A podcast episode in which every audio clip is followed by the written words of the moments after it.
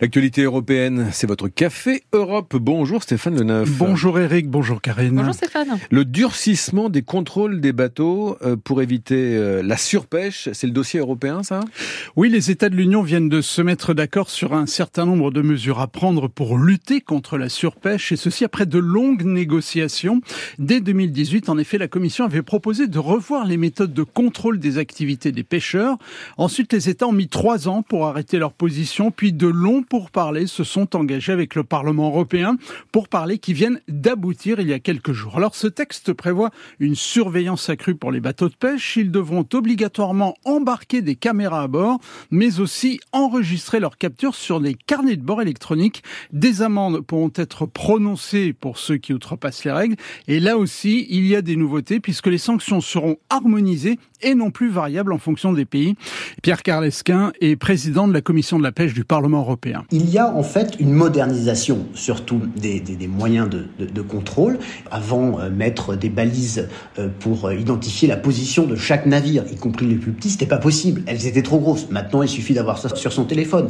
Le livre de bord électronique sur lequel vous allez tout noter, tout ce que vous allez pêcher. Là aussi, eh bien, les technologies avancées, bah, c'est sur votre téléphone. Et puis, on va utiliser des systèmes de, de contrôle à distance pour des opérations sensibles, hein, pas tout le temps, pas des caméras partout, mais faire en sorte qu'on puisse mieux voir et donc euh, moderniser ce contrôle qui devra se faire de façon euh, harmonisée dans l'ensemble de l'Union. Les nouveautés qui sont euh, à, l'intérieur, c'est par exemple ce qu'on appelle le VMS, donc c'est l'envoi le, de la position en, en permanence aux, autorités, donc ça, ça sera sur l'ensemble des navires à l'horizon 2030. C'est sur un certain nombre de navires, donc plutôt les plus gros, des, circuits avec des caméras notamment pour vérifier qu'il n'y a pas d'opération de rejet sur des, bateaux un peu euh, particuliers, donc de rejet de, poissons qui euh, ne seraient pas vendables.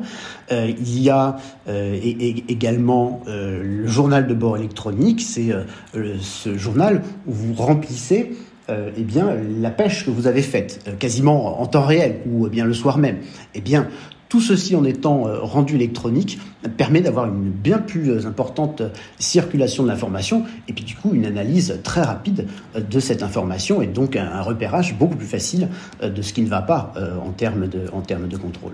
Pierre Carlesquin, député européen. Le Parlement européen, Stéphane, souhaite interdire les stages non rémunérés. Les eurodéputés demandent à la Commission de réactualiser la législation européenne, une nouvelle directive qu'ils souhaitent plus contraignante et surtout pour les étudiants, interdire des stages non rémunérés en entreprise. Tous les partis ont soutenu cette proposition. Cela fait deux ans que le Forum européen de la jeunesse préconise la fin des stages non rémunérés.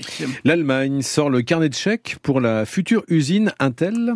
Et même un très gros chèque de subvention pour qu'un tel s'installe à proximité de Magdebourg.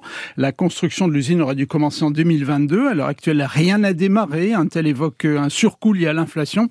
Et pour convaincre définitivement l'Américain, eh bien, l'Allemagne a mis 3 milliards d'euros supplémentaires de subventions, soit un total de 10 milliards d'euros. C'est quand même un tiers du coût total du projet. Il est de 30 milliards d'euros. Et dans l'agenda européen, pour finir, Stéphane Nouvelles élections législatives aujourd'hui en Grèce. L'actuel Premier ministre conservateur conservateur Kyriakos Mitsotakis reste favori. Il s'était adjugé le 21 mai dernier 40,8% des suffrages devant le parti de gauche Syriza de l'ancien Premier ministre Alexis Tsipras. Stéphane Le Neuf, votre Café Europe, c'est aussi sur l'appli Radio France.